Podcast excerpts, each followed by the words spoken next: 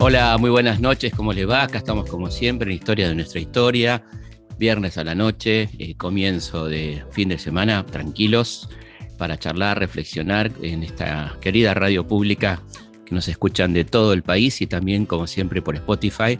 Así que hoy tenemos el gusto de hablar con Madrena Candiotti, que es un gran libro, un libro necesario, ¿no? Una historia de la emancipación negra Esclavitud y Abolición en Argentina que publicaron los amigos de siglo XXI.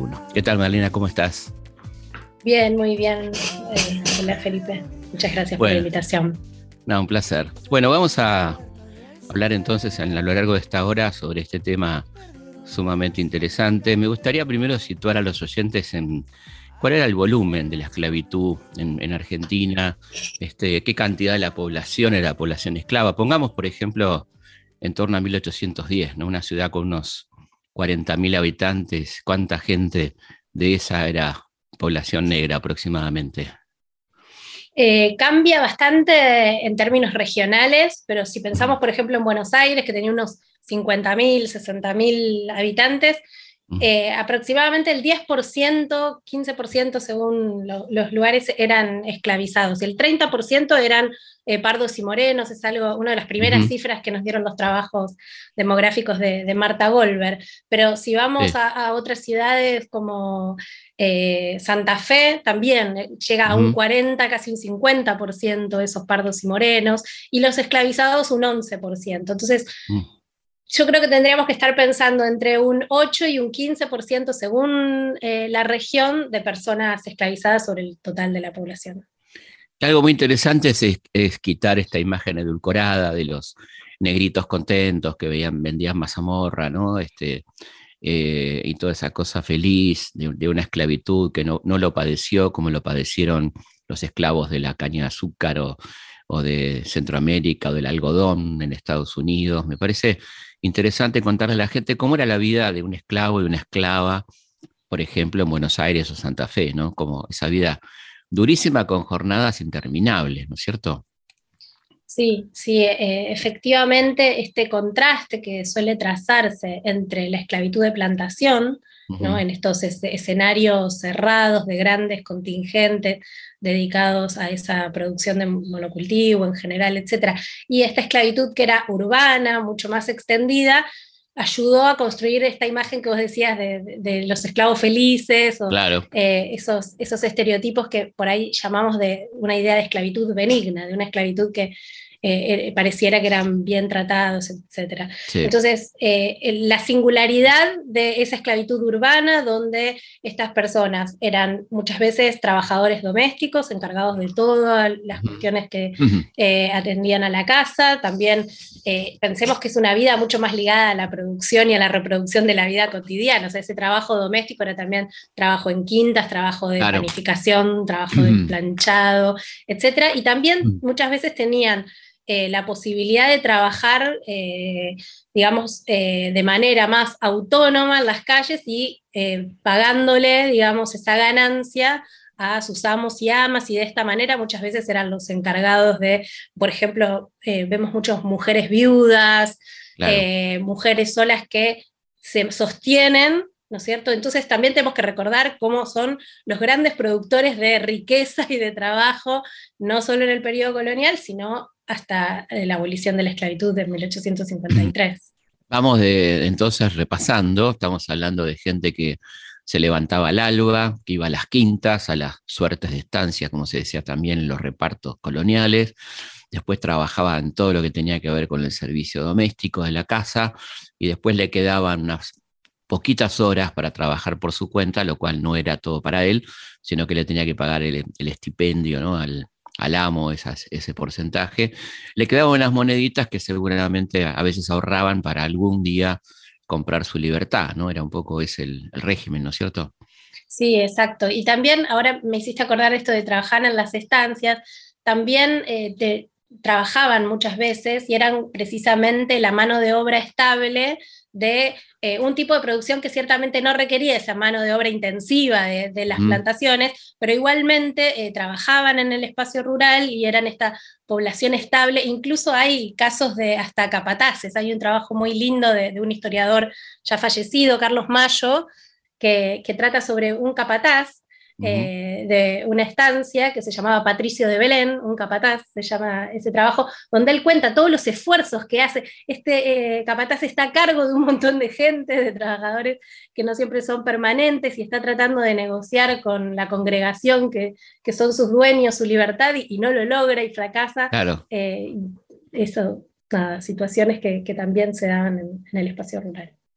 Y también una cuestión muy fuerte con el tema del acoso sexual, ¿no? A, las esclavas, ¿no? Esto era moneda corriente, ¿no es cierto? La, cuestión del sexo eh, entre amos y, esclavos, ¿no? Sí, es, es, como uno de los espacios más difíciles de iluminar, ¿no? Es algo eh, que, podemos tratar de ir reconstruyendo de manera muy fragmentaria, ¿no? En general, toda la voz y la perspectiva y los padecimientos de las personas esclavizadas son muy difíciles de reconstruir, y este más en particular, pero tenemos algunos indicios que son muy eh, claros al respecto, por ejemplo, cuando vemos eh, anotar a eh, libertades, sobre todo, ¿no? los registros parroquiales, ¿no? que eran como los registros de, las personas, pero sí en, las compraventas o en las liberaciones, cuando hay escribanos que son muy detallistas escribiendo las características físicas de, esos esclavos, hay muchos esclavos blancos. Claro. O rubios. y, y, ahí está, es muy claro, ¿no? Esa, eh, la, cuestión de, los abusos sexuales, como, como vos mencionabas, de, las violaciones y de los usos de, las mujeres esclavizadas para, para satisfacer Que por supuesto la justicia, la justicia no actuaba en esos casos, prácticamente. No, muy difícil mm. llegar y una, acusación tan grave, digamos, era difícilmente canalizable. Bueno, y llega el momento de la revolución, que vos contás acá, algo muy interesante, ¿no? Que entre mm, la, libertad y la propiedad, se privilegió de alguna manera la propiedad, ¿no? la, continuidad del concepto de propiedad, más allá de los discursos libertarios que en general, digamos, abarcaban a los indígenas, los pueblos originarios, pero escasísimas veces se mencionaba a, los negros, ¿no? Este, muy difícilmente, ¿no es cierto?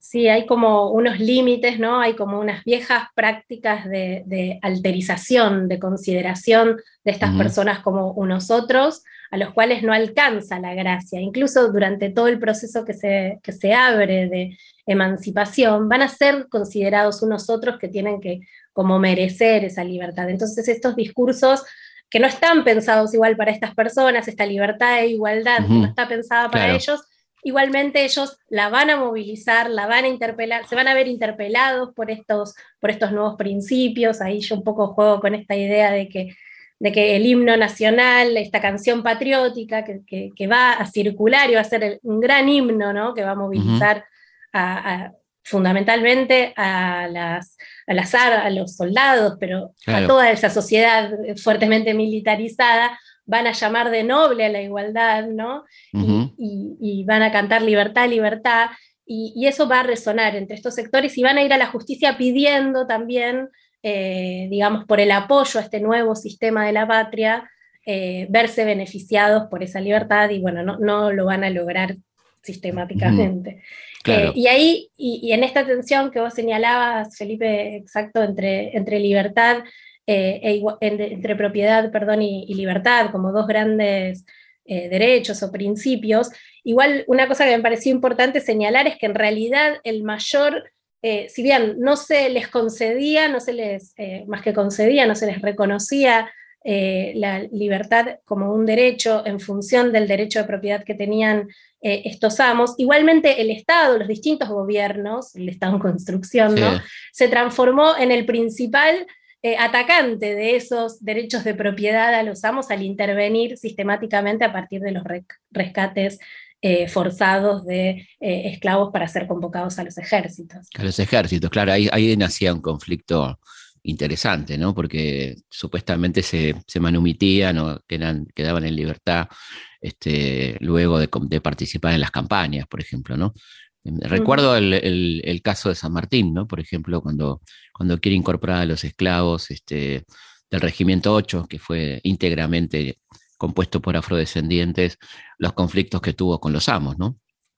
Sí, exacto. Con los amos y también con los soldados blancos de no integrar, que también hizo el intento de integrar los batallones segregados a, los batallones regulares y una hay un, hay un documento hermoso de, San Martín que lo pinta como un tipo distinto, ¿no? por supuesto, con un hombre de esa época y con los prejuicios de esa época, pero un documento hermoso donde él pide ascensos para los integrantes del 8 eh, y se lo niega, ¿no? El director Purredón se niega y, este, y él dice, ¿qué pasa? Tiene miedo que le pase los de, lo de Santo Domingo, ¿no?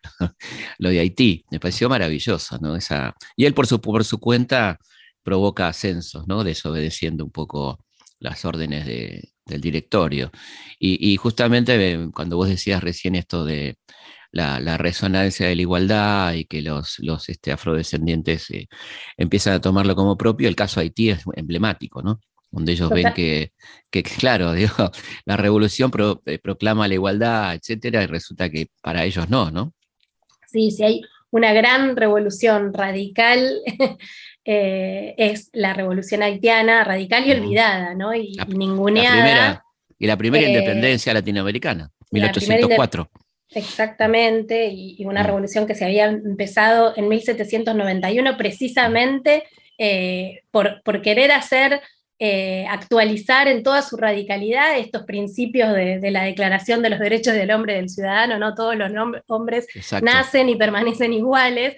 Bueno, realmente querían llevarlo al extremo, ¿no? Se, se abolieron las diferencias eh, de casta, llegó a abolirse la esclavitud y cuando Napoleón quiere reinstaurarla, eh, bueno, este, se va a levantar esta gran mayoría eh, de africanos y afrodescendientes y, van a generar esta gran revolución que va a circular y va a ser, ¿no? Hay un, hay un libro hermoso que se puede descargar libre de, un historiador, Julius Scott, que se llama El viento común, y va mostrando cómo esa circulación desde abajo en este mundo atlántico de estos principios como, como promesa para los de abajo, digamos así, para los esclavizados y como temor para las élites, de este, este temor al haitianismo, a esta rebelión violenta. Y, precisamente va a llegar tan lejos como precisamente, como vos señalabas, a Mendoza, porque en Mendoza va a ser una de las procas con, eh, conspiraciones, ¿no? Eh, una amenaza de, organización y de revuelta para matar a los amos blancos que se va a dar en 1812 con estos temores del haitianismo. ¿no? Claro, contanos un, poco, contanos un poco de esa rebelión de la que se sabe tan poco, ¿no? la del 12. Es un intento de conspiración que, es, descubierto y no se da, mm. pero hay papeles circulando y gente circulando, ¿no? Porque una de las cosas que, que, trato de señalar ahí en el libro es como tenemos que pensar este proceso largo de, abolición y de emancipación como un proceso eh, desde arriba y desde abajo, ¿no? Siempre nos lo contaron más como desde arriba, desde estas leyes otorgadas, pero también es algo que sucede desde abajo. Eh, y en ese desde abajo están todas estas expectativas y todas estas circulaciones. Y otra cuestión es pensarlo no solamente como una decisión nacional, entre comillas, que no existía, digamos, eh, rioplatense, sino pensada en, un mundo atlántico. Entonces, volviendo a tu pregunta sobre esta conspiración en, Mendoza, va a ser denunciado que hay unos negros que se están eh, organizando y que están diciendo que van a, eh, a cortarle la cabeza a los amos, que van a matarlos y que se van a liberar. Y en realidad, cuando se hace la investigación judicial, un trabajo que reconstruyó eh, Beatriz Bragoni y, Gabriel, Orlando Gabriel Morales, eh, cuando se hace la investigación judicial, en realidad los rumores es que hay esto que digo, esclavos, por ejemplo, antiguos esclavos de Chile que están en, Mendoza. En Chile en 1811 ya se había decretado eh, la ley de vientre libre, ya se había prohibido el tráfico. Entonces, todas estas ideas llegan a Mendoza también en la Gaceta de Buenos Aires, están eh, publicando artículos, eso es algo que yo fui rastreando, cuáles son las mm. noticias sobre estos otros contextos, las aboliciones y las políticas antiesclavistas, no son aboliciones, no, eh, políticas de abolición gradual en los otros contextos que van circulando y, por ejemplo, en esos mismos meses eh, en Buenos Aires está diciendo, miren lo que hizo Chile, tenemos que aplicar este tipo de políticas, y eso genera todas estas expectativas, que es lo que van a decir ante los jueces estos, estos eh, pardos eh, y morenos esclavos, que van a decir, bueno, nosotros pensamos, nos decían que nos estaban negando una libertad que ya habían declarado, pero nosotros no nos habíamos enterado. Esto es como un repertorio que se da en un conjunto de, en todo el mundo de, de, rebeliones y de organizaciones de rebelión eh, y que tiene que ver con, estas noticias y con este rumor ¿no? que corre sobre libertades otorgadas y negadas localmente. Entonces, bueno, finalmente es desarticulada esa, esa conspiración, pero muestra estas redes de organización, estos rumores y estas expectativas abiertas eh, entre eh, esclavos y negros libres en torno a, qué, promesas va a traer la revolución en términos de libertad para ellos, de libertad no solo política, sino personal.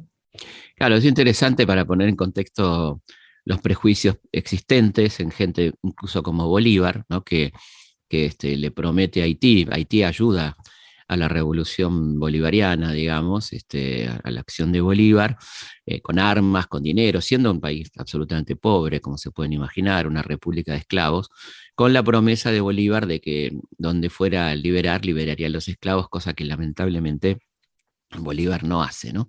Esto es un detalle que me parece interesante para, para que la gente se ubique en cómo todavía había, faltaba mucho, ¿no? Para, para entender este proceso de emancipación y llegamos al punto clave, creo que, de tu libro, que es el 1813, eh, como nos enseñan en la escuela este, la libertad de, los esclavos, dicen algunos, que por supuesto no fue así, eh, la libertad de vientres, que serían los niños nacidos a partir de la sanción de, estas disposiciones, cosa que siempre uno, se pone a pensar, y vos lo explicas muy bien en tu libro, eh, qué pasaba con esos niños que vivían en casa de los amos, eran libres en teoría, los padres seguían siendo esclavos, ¿no? ¿Cuál era el destino de esos niños. ¿Cómo, cómo era eso? Y esta figura del patronato, ¿no? Que se instaló a partir de entonces. Así que contanos un poco cómo era realmente la cosa más allá del Villiquen, digamos, ¿no? Sí, eh, un poco lo, que a mí me, pasó en, la dimensión de reconstruir la, abolición desde arriba, ¿no? Como desde las leyes supuestamente eh, otorgadas, bueno, teníamos como todos eh, una idea muy, muy fuerte del carácter progresista, digamos, en cierto sentido liberal, que había tenido esa asamblea del año 13 con todas sus disposiciones de abolición de la tortura, y una central era decretar eh, la libertad de vientres, ¿no? que todos los niños que nacieran después del 31 de enero, que era la fecha de instalación, también simbólico, ¿no? como para celebrar esa casi consagración de la organización de este nuevo orden político, de esta nueva eh, unidad política que, eran las Provincias Unidas eh, del Río de la Plata, eh, celebrarlo con una medida como, como esta de, otorgar la libertad a los hijos de las esclavas, así se llamó la primera disposición, ¿no?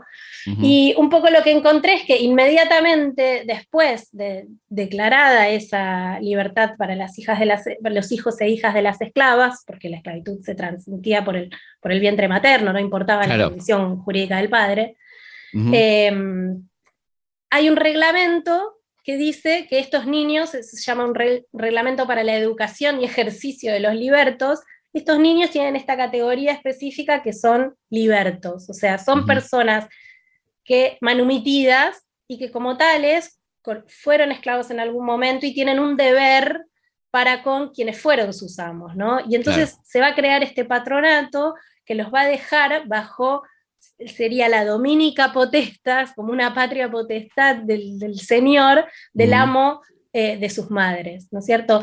Y ahí se va a crear, eh, y esto me gusta enfatizar, quiere decir que no solo los niños que nacieron en 1813, los niños que nacieron en 1823, en 1833, en 1843, hasta 1853, claro. exactamente, son niños que van a nacer con esta, van a ser eh, encuadrados en esta en esta categoría, y van a estar eh, sujetos a trabajar gratuitamente para los amos de sus madres hasta los 16 años las mujeres y hasta los 20 los varones.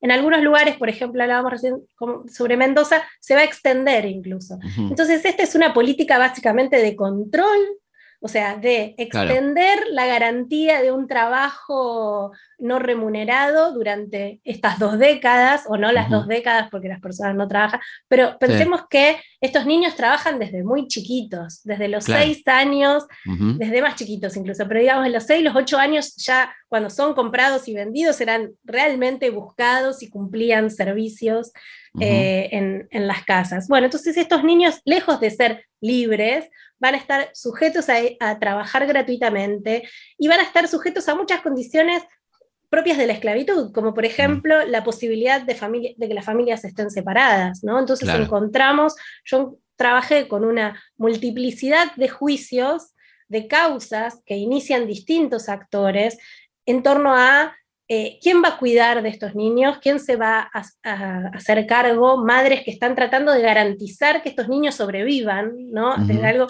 tan básico cuando son muy chiquitos, amos que no quieren hacerse cargo de niños que ya no van a ser sus esclavos. Ahí, te, interrumpo porque me pareció sumamente interesante el caso de Purredón, ¿no? Que, vos, lo, que vos destacás. Me parece que, que está buenísimo que lo cuentes, ¿no? Como ejemplo de, lo que, de lo que estás diciendo, ¿no? Sí, sí, es un caso apasionante que, que, mezcla como las transformaciones que se están dando en la, alta política con lo que está pasando adentro de las casas de estas élites que están tomando estas leyes, ¿no? Estas decisiones muy progresistas y a su vez en el foro interno, en la casa, están manteniendo, tratando de sostener su, su, propiedad y su, y su control. Eh, bueno, aparte, aparte perdón, recordemos a la gente que los esclavos eran carísimos, ¿no? Que era un bien muy caro. Además, te este, digo esto porque vos decís mantener su propiedad, porque efectivamente eran bienes, e, era muy caro tener esclavos, ¿no? Además. Exacto, era, era caro. Eh, un esclavo salía más o menos 280, o sea, hasta la inflación que después se dan los 30 en Buenos Aires, que ya los, precios se disparan. pero, exacto, pero hasta ese momento desde la colonia tenían un precio relativamente estable, de entre unos 200 y unos 300 pesos un adulto según eh, las, las, habilidades que tuviera, según una serie de... Eh, podía aumentar o, disminuir su precio, pero sí eran realmente eh, y pensemos que salían dos veces una casa o un terreno, según dónde quedara el terreno, entonces eran realmente... Por eso la eh, preocupación, volviendo a Puyredón, la preocupación de Puyredón. Sí, y la, preocupación de Puyredón, esto, por un eh, esclavo niño, ¿no? Que realmente... contemos el caso porque un la niño Contemos el, total tenemos tiempo, contemos el caso porque la gente no, sabe de qué estamos hablando. Bueno, Pueyrredón eh, cuando va a, tomar su puesto en el triunvirato, compra una esclava. En 1812 compra dos esclavos. Eh, si bien después eh, se, está por casar y, va a ahí tener a un montón de esclavos que va a heredar de, su suegro, que, era uno de los, de la, que es uno de los más grandes de las, de las fortunas más grandes ¿no? de Buenos Aires, se me acaba de escapar el nombre, ya, va a venir. Eh, y ahí van a tener muchísimas esclavos cuyo nombre, si, si van a visitar el Museo Pueyrredón, hicieron un, un, lindo trabajo de exponer todos los nombres de, de los esclavos de la mujer, ay, por, no me sale, eh, y a, partir de las cuentas de la familia reconstruir todos esos nombres de, de los esclavizados que vivieron en esa quinta que, que ahora es el Museo Pueyrredón y que era la casa de, la mujer. Pero bueno, mientras Pueyrredón está poniendo su, propia casa, compra estas esclavas y una de ellas tiene un hijo, Julián, eh, que, es un niño. Y bueno, cuando cae en desgracia su facción, él va a San Luis, se exilia, y eh, está durante tres años afuera, y cuando vuelve, una de las primeras cosas que hace, ese niño quedó a cargo de eh, una mujer negra, una antigua esclavizada, ya libre, María Massa, que supuestamente era amiga de eh, su esclava Gregoria, ¿no? Y esta esclava Gregoria, de acuerdo a la versión de Pueyrredón, le había pedido dejar a ese niño con su tía, con su tía María, y para que lo cuidara y que entonces de esa manera ella iba a poder encargarse mucho más eficientemente del servicio de, la casa de Pueyrredón porque no iba a tener la distracción de un niño. Entonces esto declara Pueyrredón, dice yo se la dejé por eso. Pero como decíamos, cuando él vuelve, después de tres años de ausencia, quiere recuperar este niño. Y María Massa, que es una mujer muy aguerrida, muy defensora de sus derechos, yo la rastreo en otra serie de juicios defendiendo sus derechos y sus intereses, eh, esta mujer africana, una mujer angola, va a ser eh, clasificada como tal, eh, va a decir no y va a presentarse ante la justicia militar y va a reclamarle a Pueyrredón que le pague por eh, haber amamantado a este niño, por haberlo eh, cuidado durante estos casi tres años. Y pues Redón primero casi que no responde y como ella insiste, eh, bueno, va a él responder muy aireado, es, una joyita, ¿no? Él dice, bueno, esto todo es una serie de embustes, dice, hay que ser Angola como la tía María para creer que, le van a creer todo esto que ella dice. ¿No? A mí me parecía interesante de, este enfrentamiento entre uno de los más altos, eh, digamos, sí, referentes de la política, claro. Exacto, y una antigua esclavizada, que bueno, el resultado es bastante previsible, ¿no? La van a mandar a ella a callar, eh, pero bueno, él va a, pagarle 40 pesos por esto. Eh, pero bueno, también nos habla de las estrategias de estas mujeres negras tratando de mantener a su familia en las mejores condiciones posibles, incluso de, tratar de diseñar una manera de, salir de la esclavitud para este niño que por dos meses no había nacido liberto, ¿no? que no, había logrado su libertad, como algo bastante triste que, también lo vemos. ¿no? Yo encontré casos de alguien nacido el 15 de enero de 1813 y la justicia le dice, no, es esclavo. Claro, claro, una cosa, cosa tremenda. ¿no? Vamos a una pausa y seguimos aquí en Historias de nuestra historia. Historias de nuestra historia, con Felipe Piña, por Nacional, la radio pública. Los hechos, los lugares, los personajes son muchos. La forma de contarlos, una sola. Historias de nuestra historia, con Felipe Piña, por Nacional la radio pública.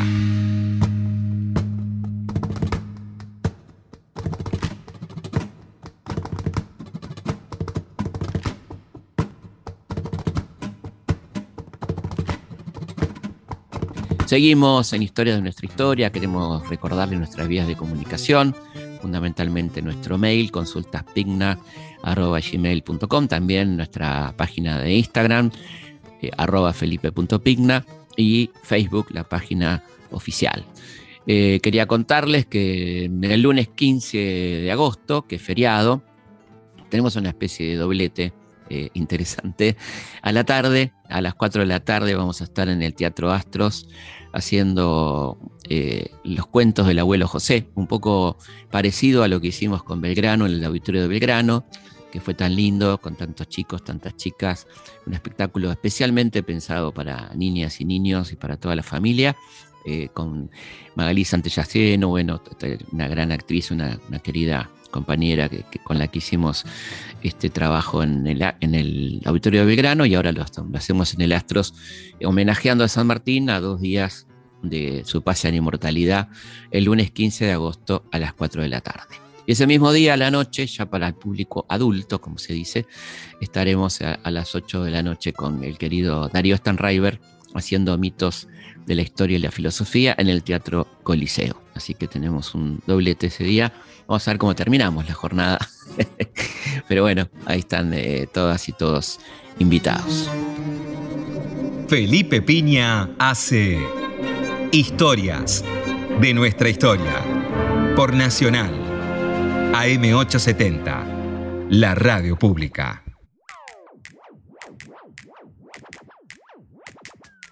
Seguimos en Historia de nuestra historia, charlando con Magdalena Candiotti sobre su libro Una historia de la emancipación negra. ¿Cómo fue el vínculo de, los esclavos y, los afrodescendientes con Rosas, ¿no? de lo que se habla tanto? ¿Que cambió algo de ese estatus? Este, ¿Cómo fue la cosa? ¿no?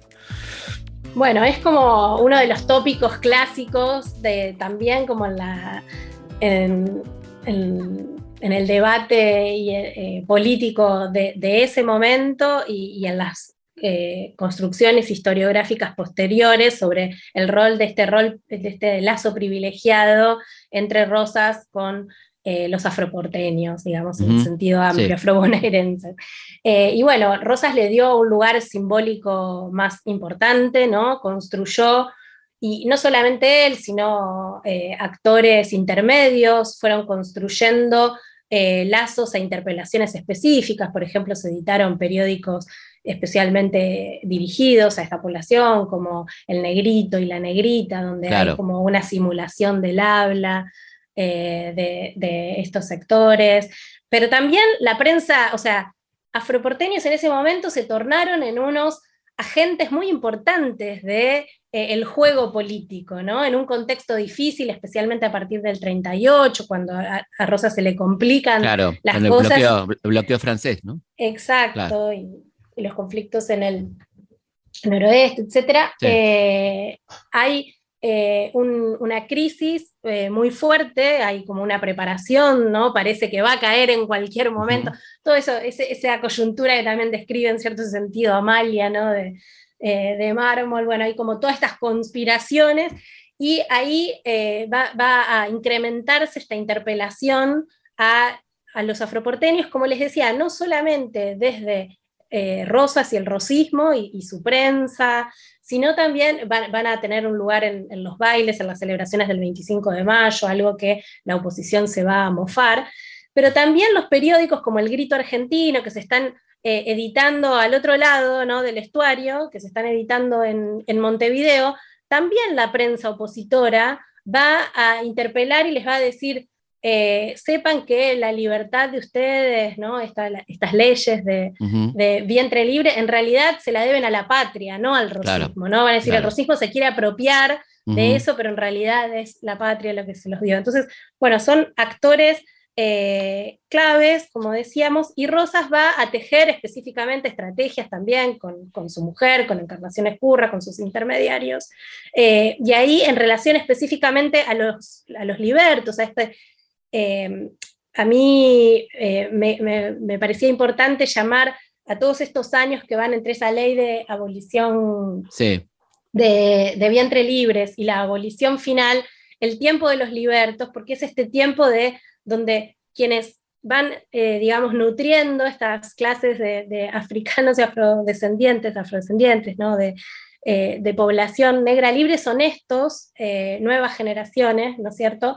Eh, y, son eh, eh, también como el cemento de, los sectores populares que se van configurando, ¿no? Y Rosas los va a convocar especialmente, en el 33 va a ser un, listado de libertos, los va a convocar a las armas, y esto también es parte como de una estrategia de ofrecerles como una salida honrosa, ¿no? Porque las armas habían implicado también como una, forma de acceder al honor, a la posibilidad de una, una movilidad social ascendente. Entonces, eh, Rosas los va a convocar, a, que, es con quienes va a hacer la campaña eh, al desierto, ¿no es cierto? Eh, y también le va a decir a, a, Encarnación Escurra que les escriba a las madres, que les diga que él los va a cuidar y que cuando vuelvan van a tener todo el honor que se merecen. Entonces hay una construcción ahí eh, política importante. Y también, bueno, también encuentro fugas de, esclavos y de libertos que se escapan de las casas de sus amos y patronos y van a santos lugares buscando la protección de Rosas y efectivamente la encuentran. Eh, e incluso eh, esclavos, libertos, perdón, cuyos servicios son asignados a federales como, como recompensa de su fidelidad federal. Me acordé de la mujer de Porredón, Calixta Telechea.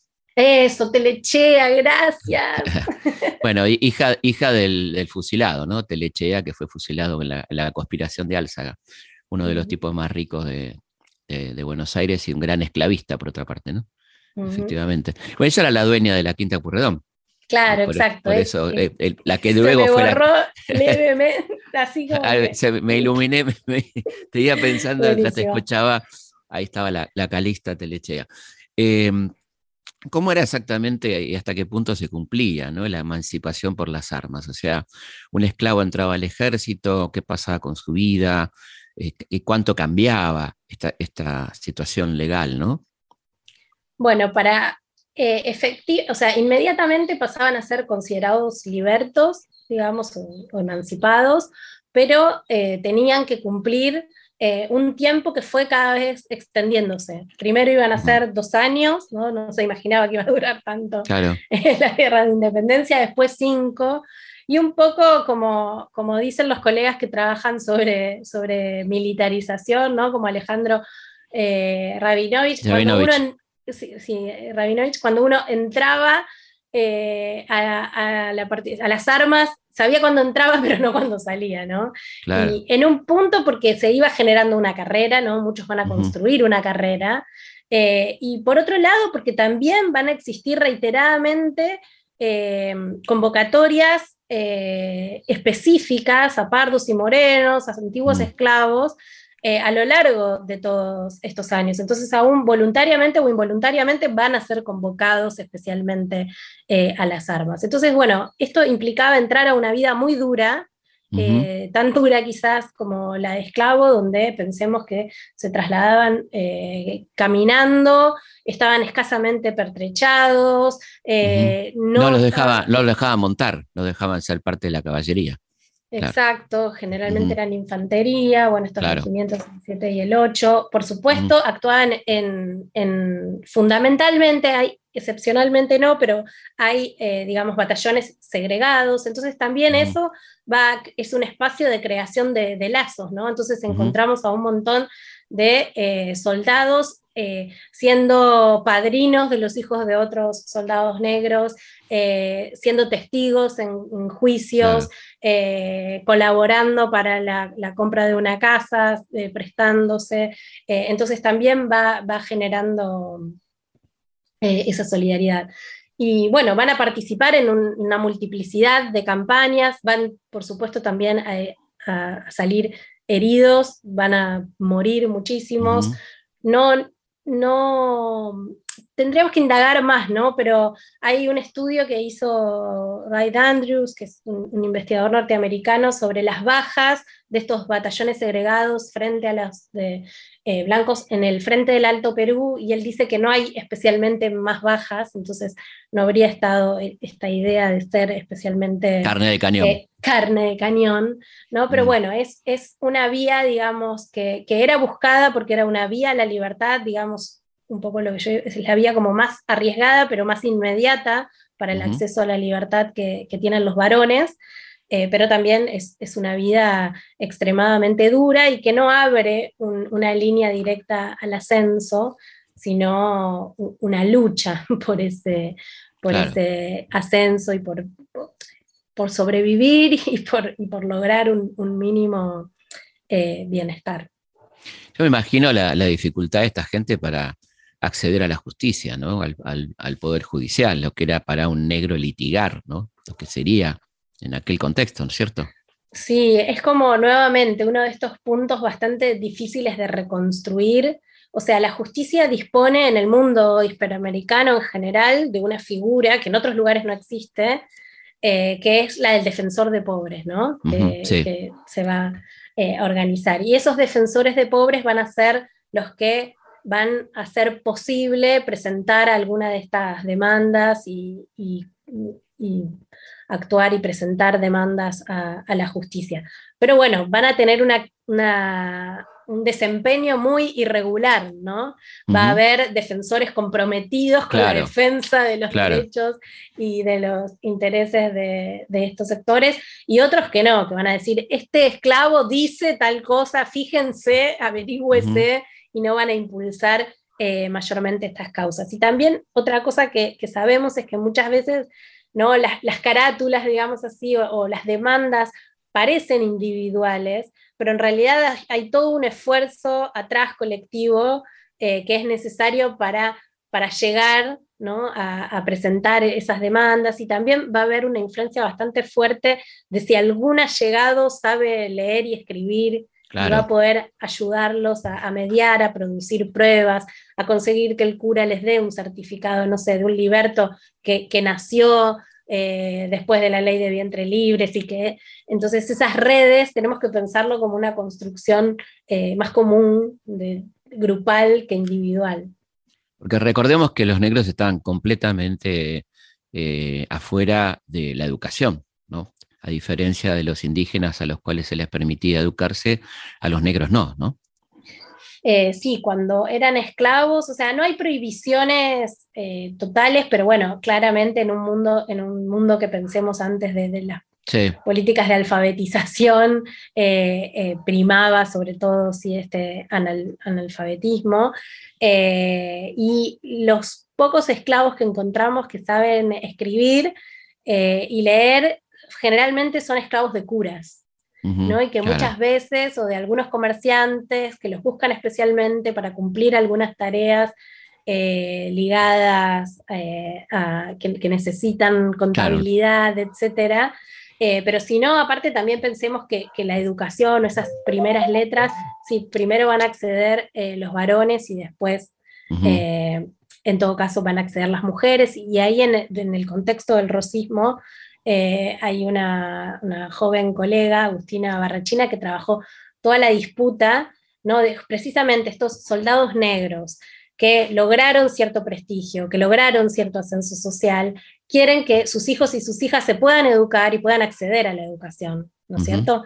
Entonces eh, van a presentar peticiones y demandas para que se organice una escuela para niñas de color. Entonces también hay como una, un cruce entre educación y, segregación, ¿no? y un debate eh, al respecto, porque parece que los, los varones estaban logrando eh, ir a escuelas de pobres, pero, escuelas, eh, digamos, integradas y escuelas al fin, y ellos estaban viendo que sus niñas no tenían educación y que era necesario, como, como parte de esa promesa que hacía esta nueva república de una integración igualitaria, que era eso, una promesa, no una realidad, eh, ese acceso a la educación era un, paso fundamental.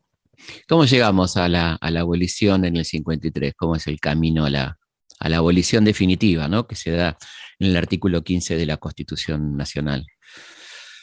Bueno, llegamos con un, en un espacio político que se imaginaba que ya había terminado, que ya había resuelto esta, esta cuestión, ¿no?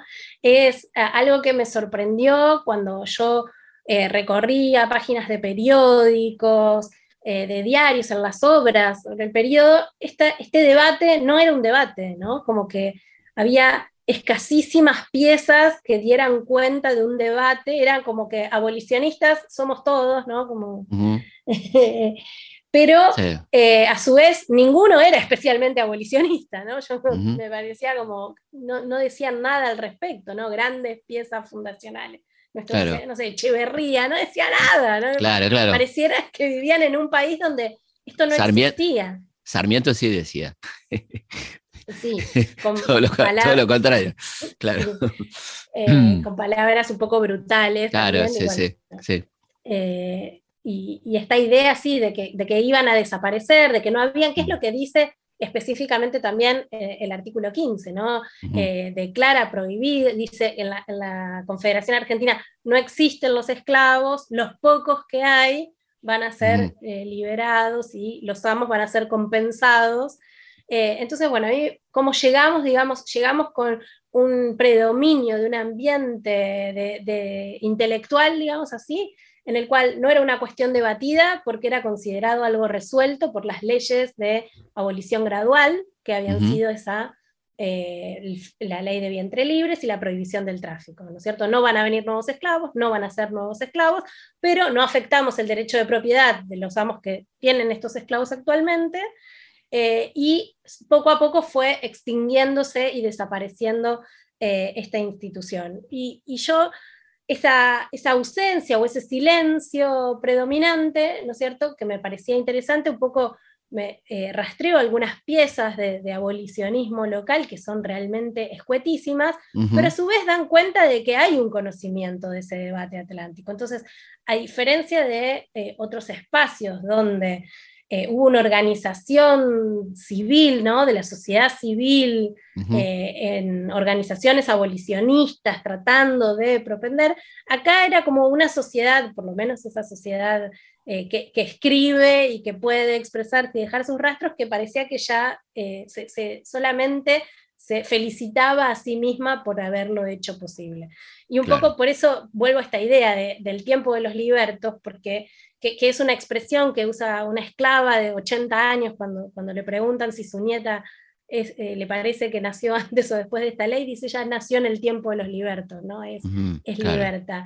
¿Y, ¿Y por qué me parece que es importante resaltarlo? Porque son 40 años donde, lejos de desaparecer la esclavitud, las personas seguían siendo compradas y vendidas, las familias separadas, las personas pagando por su libertad, tratando de emanciparse, y estos niños supuestamente libres pagando también con su servicio gratuito por esa libertad, ¿no es cierto? Entonces, no diría que era la institución más viva del mundo, pero claramente no estaba muerta la esclavitud como, como institución, como la, pretendía definir eh, esa, esa, constitución. Entonces, bueno, eh, igualmente eh, es sintomático también que es una abolición muy peculiar porque eh, es una abolición que se da sin debate, ¿no? Que también una, una, de las cosas que digo en el libro y que propongo y que ando diciendo por ahí es que me parece importante que nos debemos un libro y un estudio mucho más detallado sobre eh, la convención constituyente del 53 mm. y la toma de decisiones. Es algo bastante difícil de hacer porque yo fui como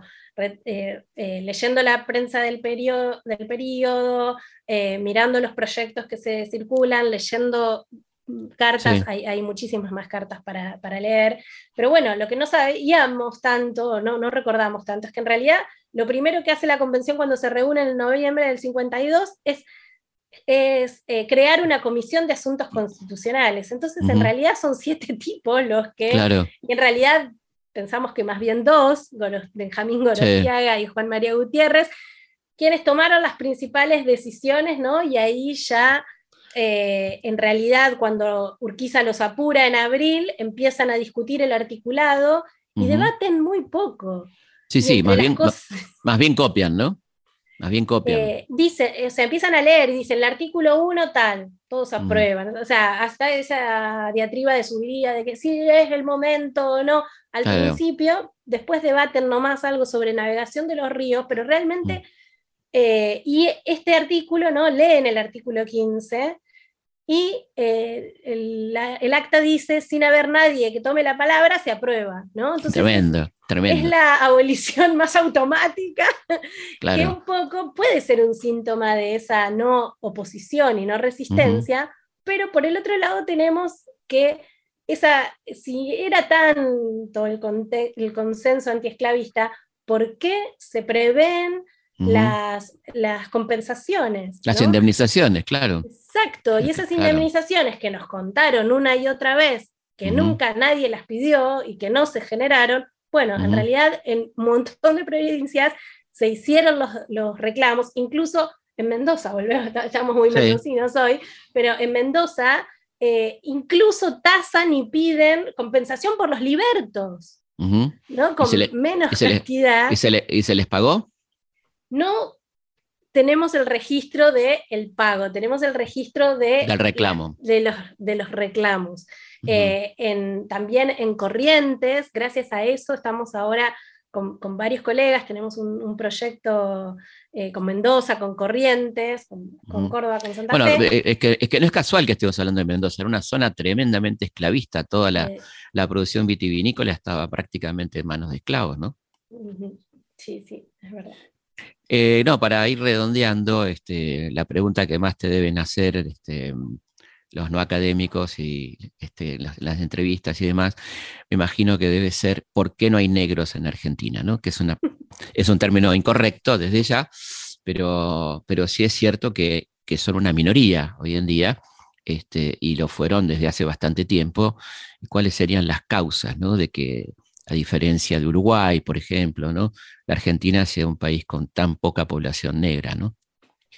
Sí, hay como una multiplicidad de, causas, ¿no? Hay algunas más eh, conocidas, que tiene que ver con eh, bueno, hay unas como propias que tienen que ver con el descenso de, la natalidad, con el aumento de la mortalidad, eh, con... O, sea, con la calidad de vida, ¿no es cierto? Que tenía esta gente. Exacto. Cosa que no se dice, porque te dice ascenso y descenso, bueno, pero ¿por qué? ¿Qué le pasaba a esta gente? ¿no? Exacto. Vivían horriblemente, vivían, tenían vidas horribles. Sí, sí, muchas veces sí. Y, eh, o sea, los esclavos especialmente, y, sí eran eh, los sectores que más padecían, bueno, discriminaciones, etc. Las enfermedades. Eh, bueno, también siempre como que se, tejió esa, relación entre la fiebre amarilla mm. y los conventillos y los, sectores populares, en todo caso ahí sufrieron. También tenemos que pensar que en términos numéricos, Argentina, digamos, eh, se transformó radicalmente a fines del siglo XIX con la masiva inmigración, que duplicó esa población. Entonces, esa población que eh, era un porcentaje importante se va a ir reduciendo. Eh, pero lo más importante, creo yo, y que tenemos son dos cuestiones, ¿no? Por un lado se dijo, bueno, es el mestizaje, ¿no? El mestizaje.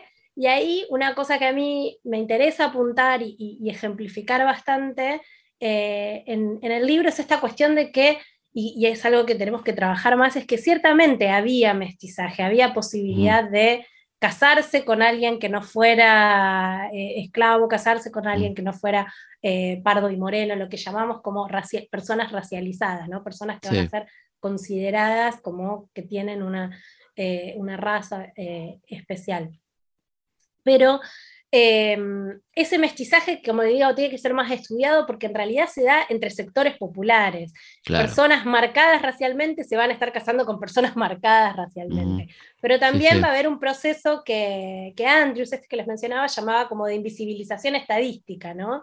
Como que los primeros censos nacionales, el, del 69, y el, el, del 90 no, no, a diferencia de los censos, padrones coloniales, no clasifica a las personas. Entonces las personas van a poder como diluir su, su identidad racial eh, en, ese, en ese hecho.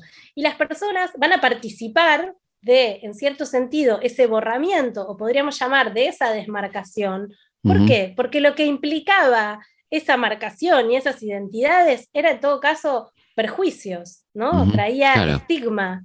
Entonces, eh, fueron invisibilizados desde arriba, ¿no? Por ejemplo, ese informe, eh, Hernán Otero trabaja sobre, sobre el informe del segundo Censo Nacional que dice, tenemos una pujante comunidad alemana de 5.000 alemanes que están viviendo acá y una comunidad que ya prácticamente está extinguida de afroporteños, que eran miles y que estaban editando miles de decenas de periódicos, y una comunidad súper activa. Entonces también hubo un proceso de decir, este, este, este discurso de que van a desaparecer, están desapareciendo, ¿no? y, estos incentivos...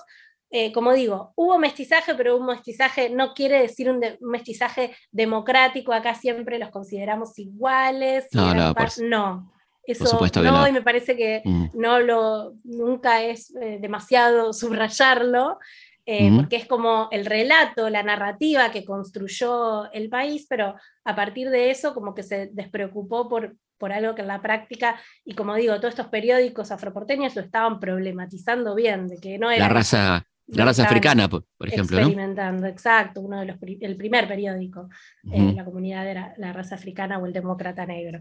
Eh, pero después, hacia fines del siglo, va a haber un montón que, trabaja Lea Heller, otra, otra colega. Eh, entonces, bueno, son múltiples. Ese, lo que hubo es más un proceso de invisibilización, ¿no? decir, no están, no existieron, y esta duplicación de la, de la población a partir de la inmigración también, digamos que licuó un poco esa presencia, pero también tuvo que ver con estos incentivos para que integrarse tenía que, o sea, eh, implicaba dejar de reivindicarse eh, afroporteño, de reconocerse negro, de reconocerse, entonces licuar esa identidad. Y eso en parte fue eh, generando un ocultamiento, un llevarlo a la esfera privada, ¿no? Prácticas, reivindicaciones que en vez de ser públicas pasaron a ser eh, como por eso hoy cuando hay un gran proceso de recuperación de esas historias y cuando eh, hablamos de, estas cuestiones, un montón de gente empieza a decir, ay, yo creo que yo tenía, en mi familia hay un, rumor de que había alguien y cuando indagamos para atrás, en realidad somos mucho más afroargentinos, independientemente del fenotipo, ¿no? Eh, somos mucho más afroargentinos de lo que recordamos, digamos así. Bueno, eso es, bueno tenerlo presente y como vos decís, queda mucho por, por investigar, pero este libro es un, gran paso. Así que te agradecemos mucho, Magdalena, por la, por la presencia y por el trabajo. Recordamos una historia de la emancipación negra, esclavitud y abolición en Argentina, siglo XXI. Magdalena Candiotti, muchísimas gracias por habernos acompañado y felicitaciones.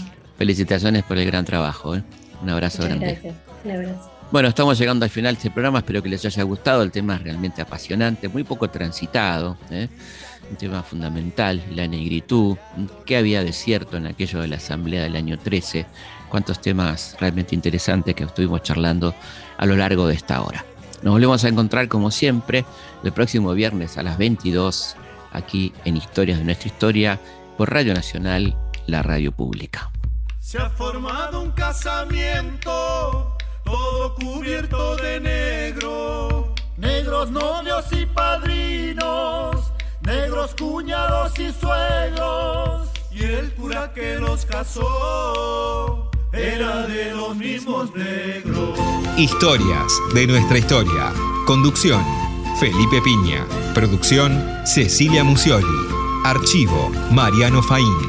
Edición, Martín Mesuti. Cuando empezaron la fiesta pusieron un mantel negro, luego llegaron al postre, se sirvieron higos secos y se fueron a acostar de un cielo negro.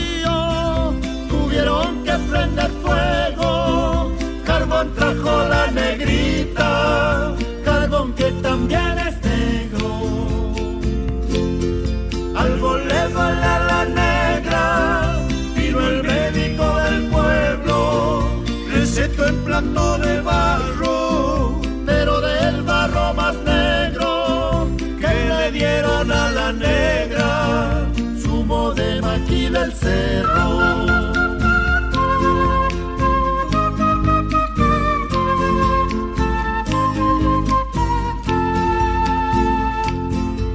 Se murió la negrita, qué pena para el pobre negro, le echó dentro de un cajón pintado de negro, no prendieron ni una vela, hay que verlo yo más negro.